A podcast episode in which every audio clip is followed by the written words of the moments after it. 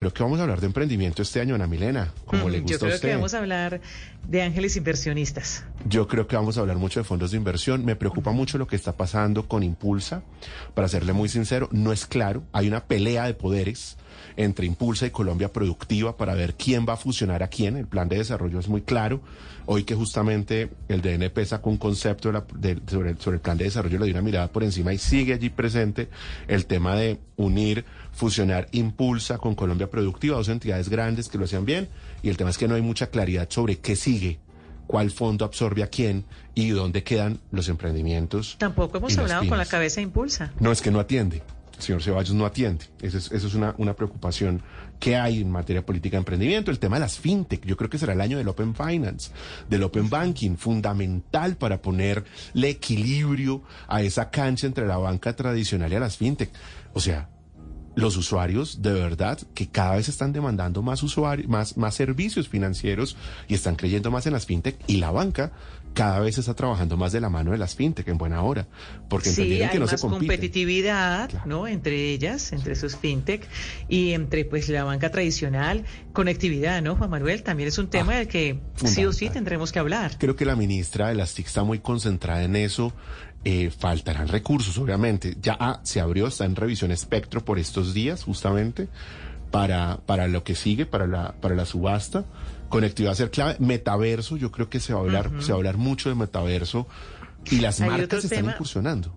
Sí, usted lo mencionó ahora, bueno, hace parte también de lo que vamos a conversar en el día de hoy, que son videojuegos. Industria de videojuegos, yo creo que también es muy, además muy es importante para sí, lo que están haciendo en Colombia es impresionante y por supuesto que hablaremos de cripto. Y ese, mi querido, mi querida Ana Milena, eh, es el tema eh, con el que vamos a comenzar Blue 4.0, porque para que los oyentes se hagan a una idea, pues eh, el tema de las criptomonedas ha sido eh, en su agenda un poco como el comportamiento de la tarifa, ¿no? Eh, del precio, o sea, ha sido eh, eh, bastante irregular en la medida que el precio creció de manera muy importante y posteriormente el precio cayó y también al tiempo crecieron un montón de plataformas y grandes compañías, se lograron impulsos institucionales importantes, el caso del Salvador, por ejemplo, que se la jugó a fondo el señor Bukele con el tema de las criptomonedas, poniendo allí recursos públicos, reservas y demás, y además Y llevando... otros que engañaron a sus usuarios. Y pues obviamente los que aprovecharon en medio de todo eso y engañaron a sus usuarios, las plataformas, plataformas grandes como el caso de FTZ, que yo creo que fue como la, el, el punto más álgido de toda esta, eh, de toda esta línea de tiempo, porque muchos hemos contribuido a generar confianza, creo yo, en el sector. Yo le creo al mundo de las criptomonedas, al mundo de los activos digitales. Creo que el camino hacia allá es inevitable, pero se merece una regulación, un control, y en eso los gobiernos tienen que trabajar. Colombia, ¿en qué va? Tiene un sandbox regulatorio, la superfinanciera tiene autorizados nueve plataformas con nueve eh, entidades financieras que trabajan en alianza para bien de los usuarios. ¿Sabe qué pasa hoy, Ana Milena? Que muchos usuarios entran sin necesidad de banco. Y entonces, como que no les importan y como que a veces ni se fijan en si la plataforma donde van a poner criptomonedas Sí. está o no en- entre los ángulos. Hay, hay llamados, ¿no? Para que no terminen cayendo en una plataforma que no tiene permiso de la superfinanciera y que de repente ni es una plataforma, termina siendo una pirámide, pues. El tema es que estamos al tiempo viviendo, al tiempo de lo que yo creo que es una crisis de confianza en las criptomonedas, estamos viviendo también una oportunidad tremenda para las criptomonedas, porque la inflación no puede estar más alta en Colombia, porque tenemos unos serios problemas con la tasa de cambio y quieranlo o no, los activos digitales terminan siendo un refugio para eso, para eso, para usted poder mover dinero, por ejemplo, de Colombia a otros países. ¿Más fácil que los bancos? Sí, más fácil que los bancos. O sea, pues como no hay open banking, no, pues no han podido trabajar las compañías en eso, entonces las- el tema de las criptomonedas termina siendo una alternativa. También una alternativa, por ejemplo, con el dólar digital, que usted y yo aquí lo hemos analizado en varias oportunidades, señor. para usted tener sus dólares allí puestos, sin necesidad de ir a una casa de cambio. En fin, hay luces y sombras. Y precisamente por eso hemos querido comenzar esta nueva agenda de días hábiles en Blue 4.0 con un invitado especial que nos va a permitir eh, entender un poco más sobre este mundo y que además lidera eh, una de las grandes plataformas, de las más conocidas, de hecho, del mundo en Colombia. Daniel Acosta es el gerente general de Binance, la plataforma Binance para Colombia, Centroamérica y el Caribe y nos acompaña aquí esta noche en los estudios de Blue Radio. Daniel, qué gusto. Buenas noches, bienvenido. Un placer, eh, eh, Ana Milena, Juan Manuel y Fernando, muchas gracias por invitarme. Un placer estar acá con ustedes en Blue 4.0. Qué bueno que nos le va a pedir que se acerque un poquito más al micrófono para que lo escuchemos mejor. Y bueno, pues Daniel, aquí hemos hecho un contexto frente a esto, eh, frente a este mundo. Hoy el Bitcoin cerró con leve alza, ¿no? Estuvo por encima del 1% y está sobre los 16 mil dólares aproximadamente. ¿Qué tan grave es esa caída, ese comportamiento? Yo hablo del Bitcoin porque es como la moneda central, referente en este mundo de las criptomonedas.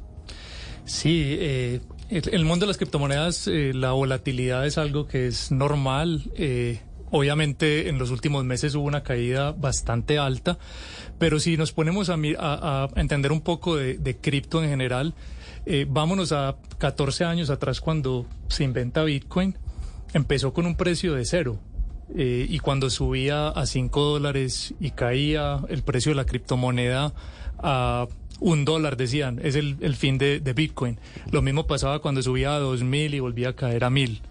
Eh, entonces, lo que vimos en los últimos, en los últimos años fue un, un crecimiento acelerado también dado a la situación macroeconómica donde los intereses estaban muy bajos, donde eh, los inversionistas podían entrar con grandes cantidades, apostarle a assets que son un poco más, más riesgosos, pero eh, el hecho de que Bitcoin hoy, después de todo lo que ha pasado en el mercado, siga manteniendo un precio de 17 mil dólares promedio, eh, habla mucho de la tecnología, habla mucho de lo que está pasando en adopción global y eso es lo que nosotros le seguimos apostando como Binance, seguir educando a la gente para que vean el beneficio de cripto no únicamente como una inversión, sino también toda esa infraestructura de blockchain como viene a transformar la vida no únicamente de los ciudadanos del común y corriente, sino de esas personas que no han tenido acceso a inclusión financiera.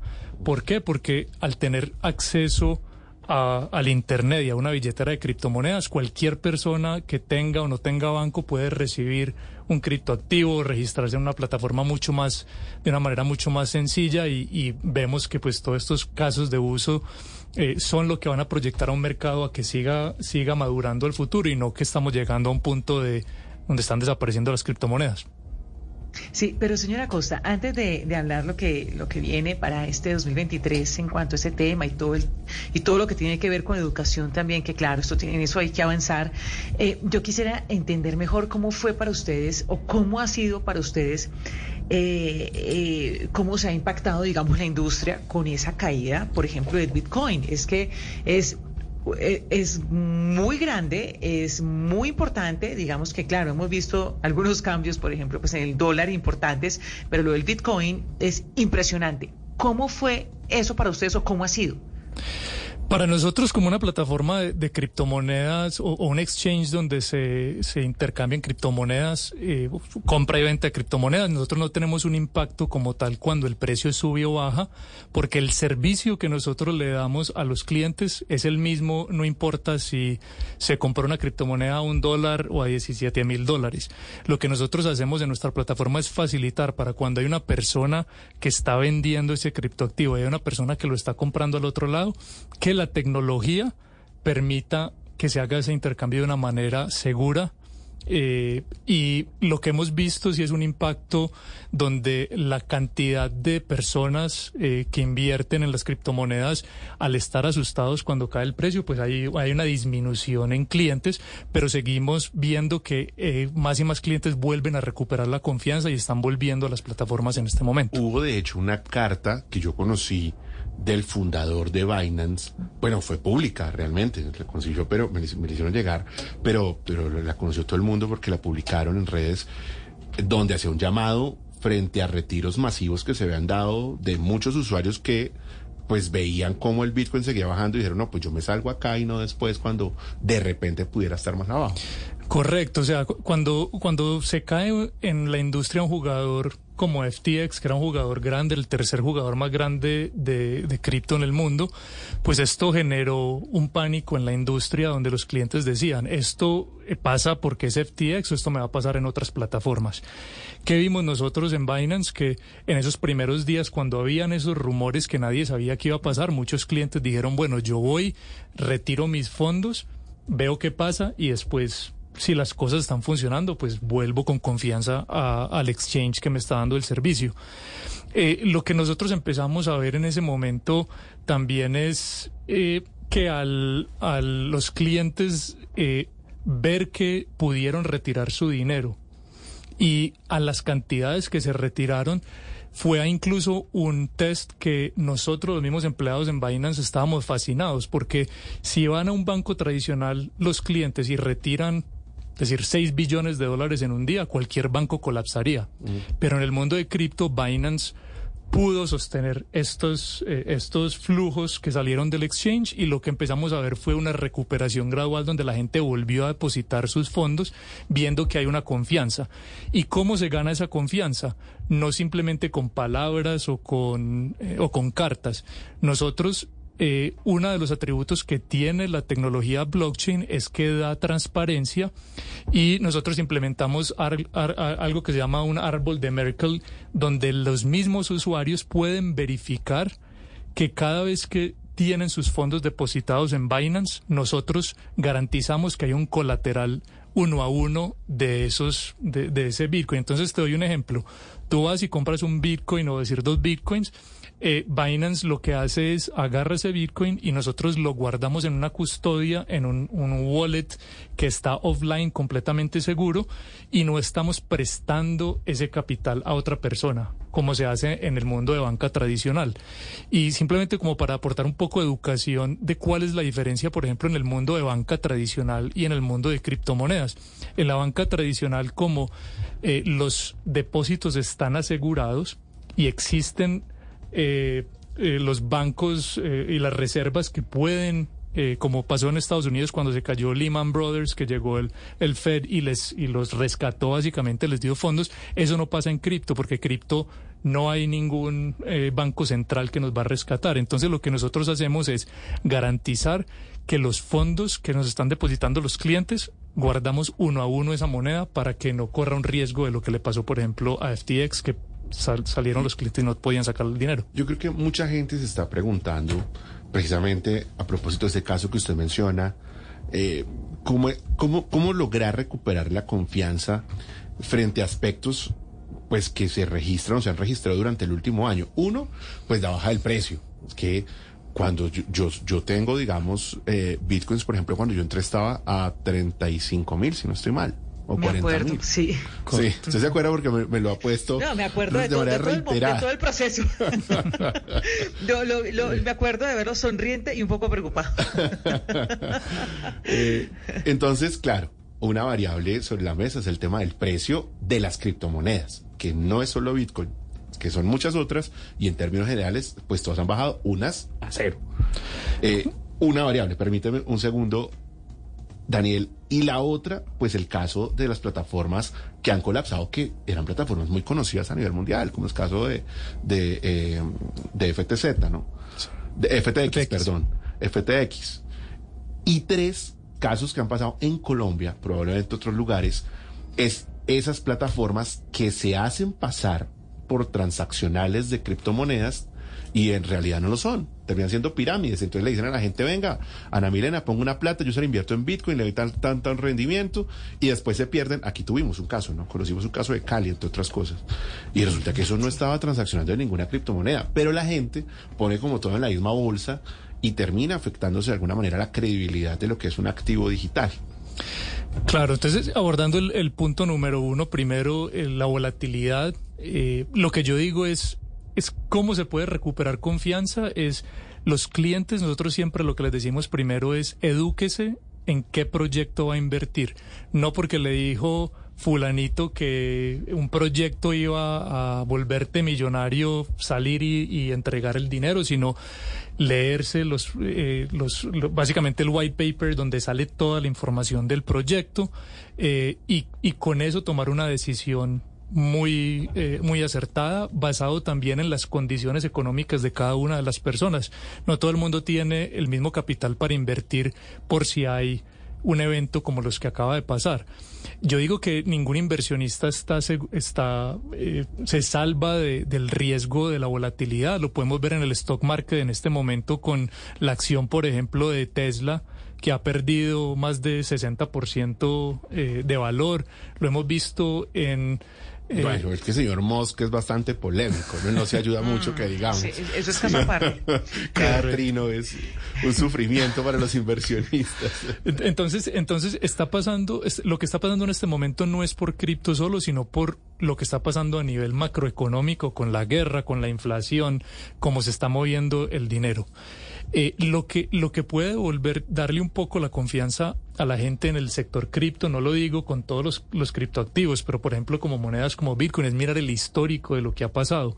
Son, son tendencias que uno ve en ciclos de cuatro años, cada vez que eh, básicamente pasa un periodo de lo que se llama el Bitcoin, el halving, que es la producción de los Bitcoins, se, se reduce en mitad cada cuatro años y esto causa que mientras más adopción vayan en ese tipo de criptomonedas, pues obviamente los precios tienden a crecer. Pero nosotros acá en Binance no, no nos gusta hablar mucho de precios porque básicamente le decimos a los clientes que hagan ese, esa misma eh, diligencia a ellos de, educarse en los proyectos.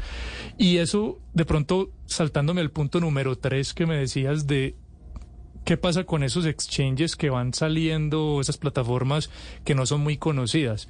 Lo mismo de educación. Los clientes deberían de, ver, como decías, eh, los, los ah, jugadores que ya han sido eh, partícipes, en, por ejemplo, el sandbox del regulador, que da, da, da a saber que es un, jugador que no es nuevo, que es un jugador global, que ya tiene reputación y no ir metiendo el dinero en cualquier plataforma.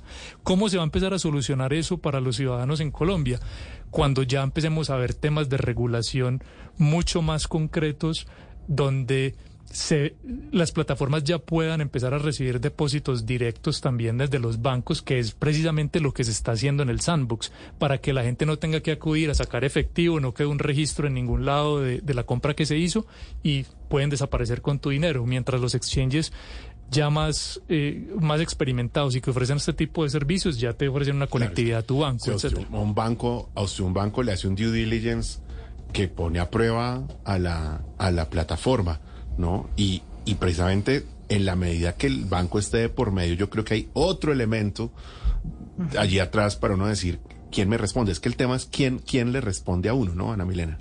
Sí, que, que mi plata no se desaparezca, que mi inversión no se desaparezca. Eh, otro tema que, que, podría estar muy vinculado a, a, la confianza podría ser qué va a pasar pues en, en, este año, en los próximos meses. Por supuesto, no, no tiene usted la, la bola mágica, ¿no? Pero eh, ¿Es posible saber si, si después de semejante caída, y un poco con lo que ha pasado con el Bitcoin, que, que aumentó, algo muy poco, pero, pero aumentó, ¿es posible saber qué, va a pasar en los próximos meses? Como tú dices, es, muy difícil tener eh, una bola de cristal eh, para saber lo que va a pasar. Sin embargo, lo que está pasando fuera del precio que a mí me da la certeza de que esta industria sigue desarrollándose es la cantidad de instituciones que también están adoptando cripto eh, en, en, mercados, por ejemplo, como Brasil, donde ya hay algunos bancos digitales que están pudiendo ofrecer cripto o monedas a, sus clientes. Eh, vemos, eh, como ustedes decían, en qué tendencia estamos en este momento, tendencia al metaverso, en qué, en qué tecnología se, se basa el metaverso, en blockchain. Ahí están redes como Ethereum, como BNB, como todas estas redes donde cada vez que se lance un NFT, cada vez que se lance un videojuego que tenga que ver con eh, temas de, de descentralización y metaverso, van a estar utilizando la economía de cripto. Entonces, eh, yo diría no enfocarse tanto en, el precio, sino ver a los alrededores qué es lo que está pasando, cómo los están eh, adoptando pagos, cómo están saliendo tarjetas que te dejan pagar con criptomonedas cuando tú eres un usuario que tiene un balance, por ejemplo, en Bitcoin, pero un comercio no te recibe un pago en Bitcoin, entonces cómo sale una tarjeta que te deja pagar para que el comercio reciba eh, en, pesos colombianos y la persona que está pagando lo hace con, con, con una criptomoneda. Entonces todo esto me muestra que estamos en una trayectoria de seguimos creciendo y la adopción va a seguir ahí. ¿Y será que tendremos más buqueles?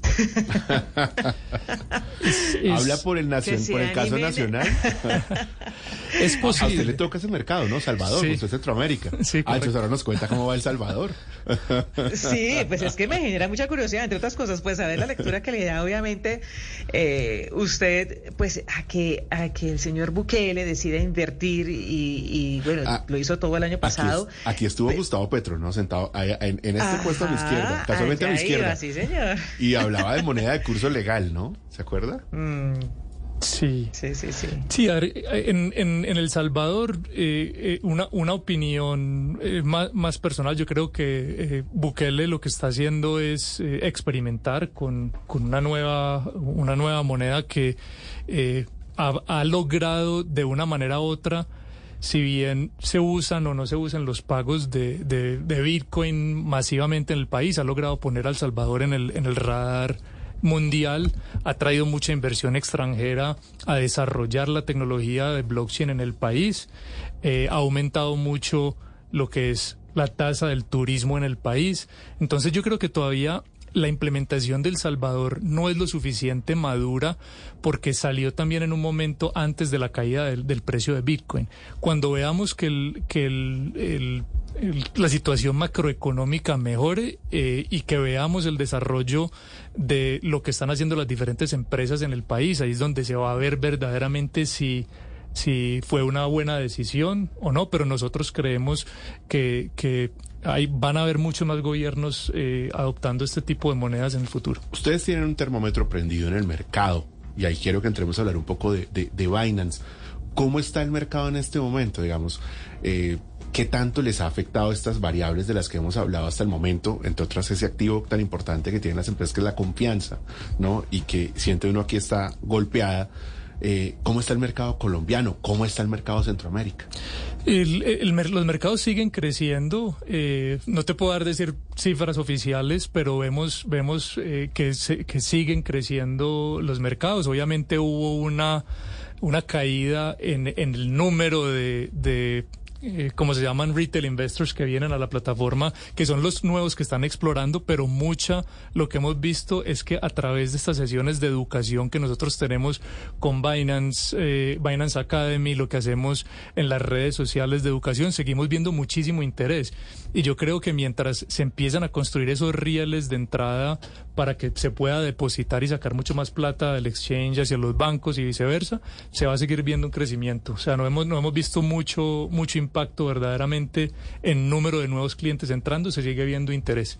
Y yo creo que eso viene mucho de lo que les decía anteriormente, del conocimiento que tiene la gente de los ciclos pasados de Bitcoin, donde no se asustan y dicen en este momento, bueno, las criptomonedas están muy bajas, lo ven como una, una oportunidad también ellos. ¿Por qué una persona hoy en Colombia eh, decide entrar por primera vez a este mundo de las criptomonedas? ¿Qué identifican ustedes desde Binance?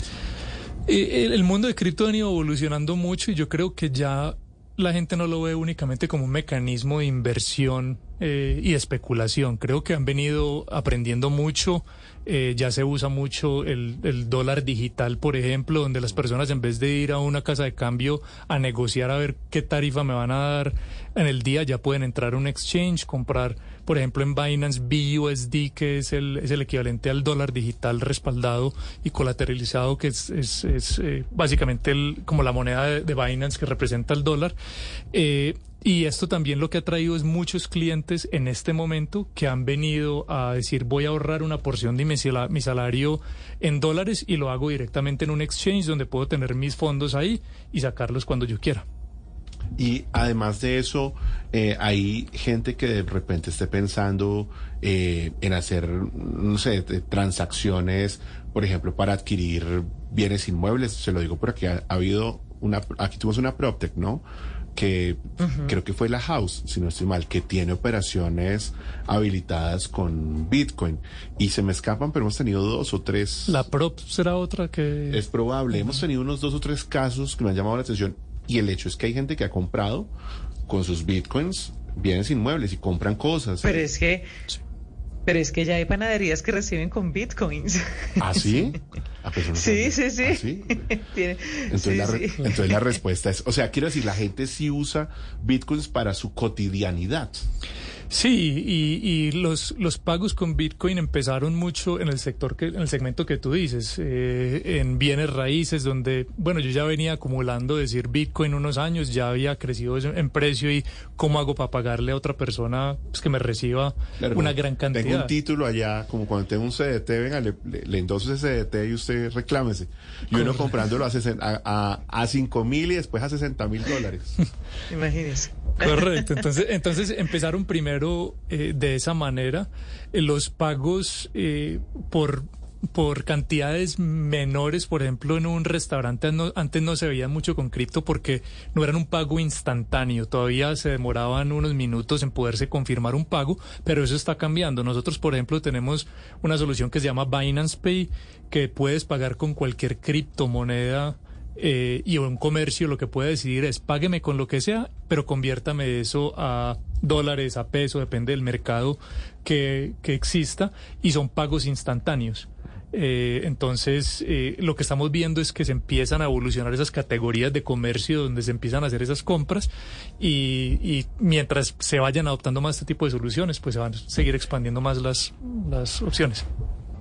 Si, una persona en este momento quisiera y, siente la confianza de, comprar eh, criptomonedas, ¿cuál es la manera más responsable de hacerlo? Pues la manera más responsable de hacerlo, en mi opinión, eh, primero elegir muy bien el exchange donde van a hacer la compra, como lo decíamos, eh, asegurarse que es una plataforma reconocida, que ya tiene trayectoria, que no, que no van a salir corriendo con tu dinero. Eh, segundo, también, por ejemplo, nosotros en Binance, a través de Binance Academy, tenemos educación de ya cada uno de esos proyectos donde va, que va a escoger la gente dónde colocar su dinero. Es muy importante que se haga esas consultas y si la persona conoce ya una persona que ha venido eh, explorando el mundo de cripto por algunos años, también es, es importante que, que se informen. Eh, eh, para que lo hagan de una manera eh, correcta. Sin embargo, como les decía anteriormente, también una de las maneras más seguras de entrar a, experimentar un exchange, no directamente con inversión, puede ser eh, entrando primero con dólares digitales, viendo cómo se utilizan las billeteras, viendo los diferentes productos que hay en el exchange y con eso saben que al menos el dinero que están depositando en el exchange no va a tener una fluctuación como lo tienen las criptomonedas tradicionales, sino más eh, como lo tiene un dólar, por ejemplo, que es un poco más estable. Eh, hablemos un poco de la historia. Yo creo que siempre la pregunta cuando uno o no conoce o no confía, eh, y hablo pues por oyentes que de pronto son cercanos a este mundo, es ¿y quiénes están detrás? ¿Quién se inventó Binance? ¿Cuál es la historia de Binance? Binance, eh, el, fundador se llama Champeng Sao, o se conoce muy mucho en la comunidad como Sisi, diría que es uno de los líderes de, de opinión en la industria y a las personas más reconocidas. Él es una persona de... Eh, de que tiene que nació en eh, y tiene familia de China, pero él él desde los 15 años eh, estuvo viviendo en Canadá, hizo la universidad en Canadá y tiene ciudadanía canadiense también. Él empezó con Binance con una solución 100% eh, eh, en el cloud, o sea, no es una no es una compañía que tuviéramos que tener puntos físicos y oficinas físicas en todos lados y eso nos dio una oportunidad de expandernos a nivel global de una manera acelerada. Incluso Binance se fundó en el 2017 y a los ocho meses de haber sido lanzado ya era el número, el, el crypto exchange número uno del mundo y en los últimos años se ha venido consolidando de esa misma manera donde estamos operando en aproximadamente 180 países eh, y donde tenemos en este momento más o menos una participación de mercado de 64% a nivel global. Somos también el exchange número uno en América Latina por número de volumen, volumen de trading y usuarios. Eh, y, y acá vamos, simplemente se, está, se siguen desarrollando muchos productos en la plataforma diariamente. Ana Milena, ¿sabe cuántos años tenía eh, el fundador de Binance cuando fundó esto en el 2017? 32. 39. 39 años. Hoy tiene 45 años. Pues son los, los jóvenes grandes empresarios. El fundador de Binance. Sí, no, no, es que es tremendo. Además, porque él fue uno de los que trató de salvar FTX y tratando, cuando pues FTX tenía como unos problemas allí de solvencia, y tratando de salvarlo fue que casi que destapó el escándalo de corrupción. O sea, fue que terminó, terminó evidenciando que había una situación de, realmente era corrupción corporativa, era corrupción dentro del, dentro del sector privado, fue lo que sucedió. Pero la compañía no tenía ningún problema, sino que se estaban, gastando estaban gastando más de la cuenta. Bueno, yo sé que usted sobre ese tema prefiere no, no lo voy a poner, no lo voy a poner en aprietos. Un tema, un tema de cierre, educación financiera, eso es fundamental. Es que siguiente. No, pues claro, siguiente, siguiente pregunta. Tranquilo. No, no, no, pues claro. Ni más, estamos, es que estamos editorializando. Eh, no, el tema de educación financiera, esto yo creo que es fundamental, fundamental, eh, aquí y en cualquier lado. Porque lo que pasa es que la gente a veces tiende a meterse en cosas que no conoce. Esto hasta con un CDT, nuevamente. Si usted no sabe qué es, pues va a tener problemas, ¿no? Correcto. Eh, ¿Qué hacer para cambiar esa realidad? Ustedes están haciendo programas de, de educación, o sea, hay, hay, cursos, por ejemplo, para uno decir quiero aprender a invertir o por lo menos a saber qué es criptomonedas y sí, es nosotros, nosotros eh, tenemos varias, eh, varias iniciativas que hacemos en educación. Como les decía, en Binance.com cualquier persona que entre puede acceder a, a cursos gratis, están en español todos. Eh, adicionalmente, nosotros hacemos eh, varias veces al año algo que llamamos community meetups, que son básicamente invitamos a, a los miembros de la comunidad, a nuestros clientes, a un espacio donde nos pueden hacer preguntas abiertas, discutir diferentes temas y ahí tenemos un, ese tipo de sesiones. En otros países y acá en Colombia también lo que estamos eh, viendo es es, es cómo robustecer también programas de universidad eh, en, en, blockchain, cómo se pueden, tanto para desarrolladores que quieran desarrollar en blockchain, como para personas que quieran eh, aprender un poco más sobre el mundo de inversión. Y, y ya luego de eso, eh, pues lo que se recomienda también hay mucha información online para que la gente pues tome esa información y se eduque. Con toda la cantidad de información que es disponible, yo creo que no hay excusa para, por lo menos, entender, hasta para opinar hasta para recomendar sobre decidir si entrar o no en este mundo de los activos digitales, creo que se merece eh, darle una, un aprendizaje a, esto.